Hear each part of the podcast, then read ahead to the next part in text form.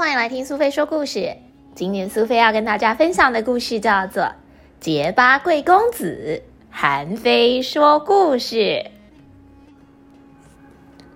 作者王文华，绘者陈宏宇，小熊出版。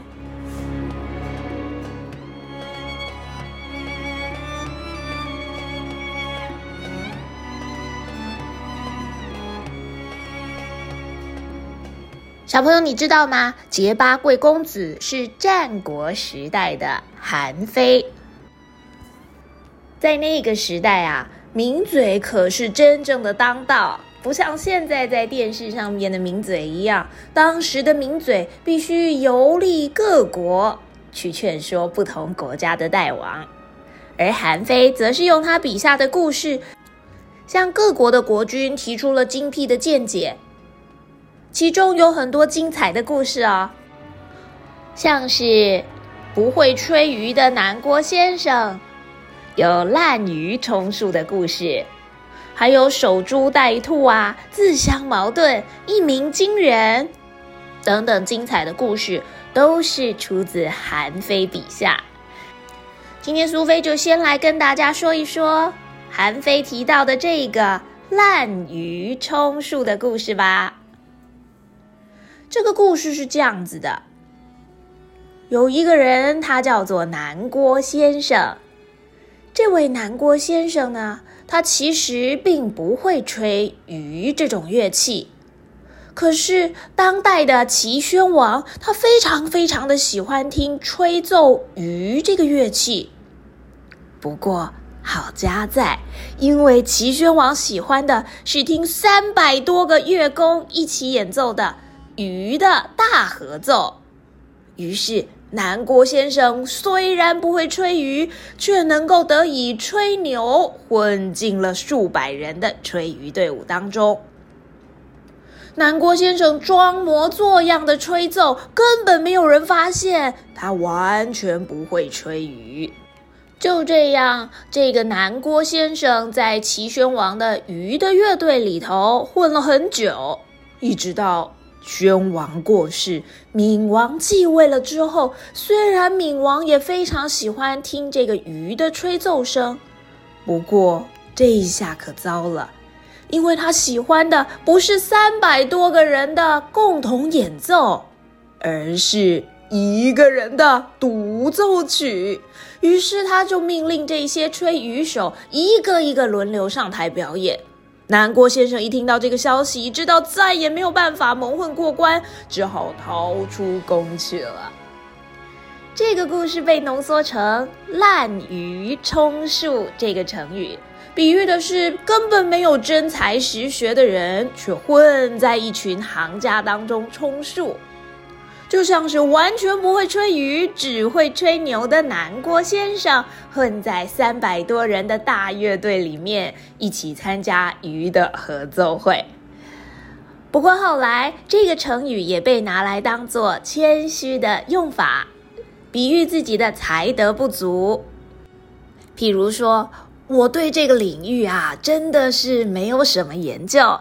今天来跟大家一起讨论，简直是滥竽充数。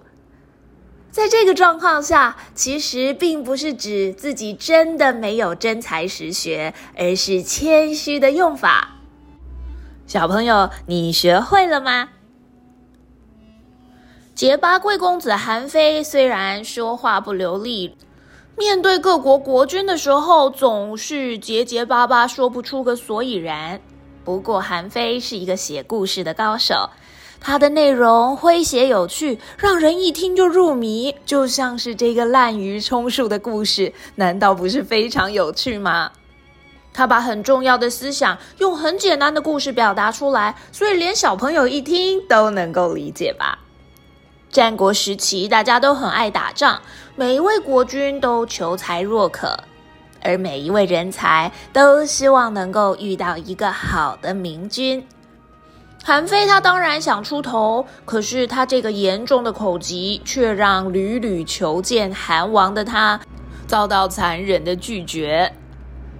他带着精彩的故事，跟好友结伴闯天下，想要传达重要的治国理念。国君能够听出他这个故事里面真正的用意吗？再来给你说一个韩非说的有趣故事吧。这是一个自相矛盾的故事。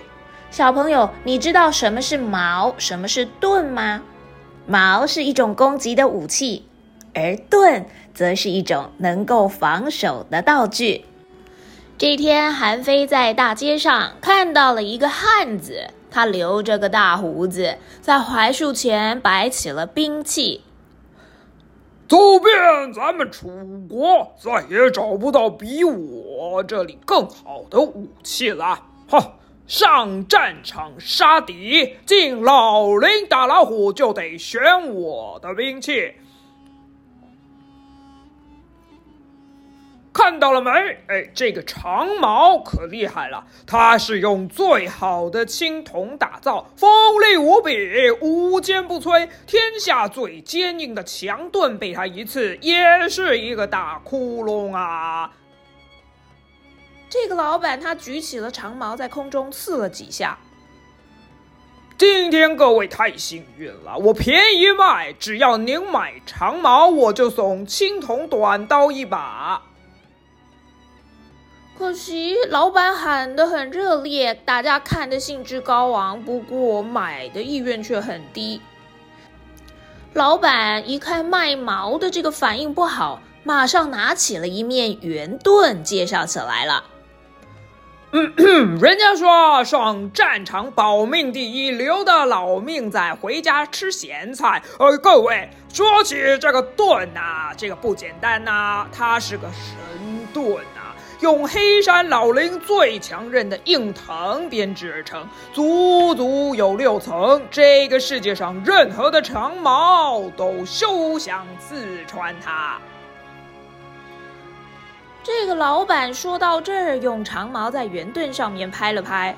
我今天赔本赔本了啊！卖卖卖，全部大腿卖，随便卖，买世界上最锋利的长矛，送天下最坚固的盾，不买可惜呀！哎呀，大家听到这里都在掏钱了，买矛送盾这么好的事情，也想买一只。不过，韩非笑着说：“老板呐，你说你的长矛能刺穿天下的盾，你的圆盾是天下的矛都刺不穿，是吧？”“没错，您真有眼光。”“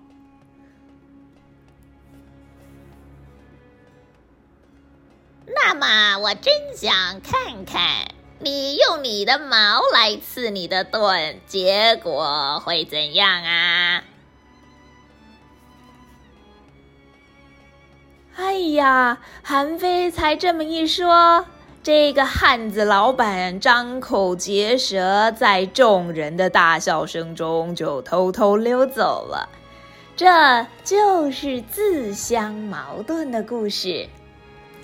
这个成语现在。用来比喻形式或是言行前后无法呼应，互相抵触。而结巴贵公子韩非用了“自相矛盾”这个成语故事，来劝诫大王千万不要行为举止前后抵触，是不是非常有智慧啊？韩非真的是个说故事的高手，他说了好多好有趣的成语故事。如果你也对这些故事有兴趣，不妨来看一看，跟着历史名人去游历。结巴贵公子，韩非说故事。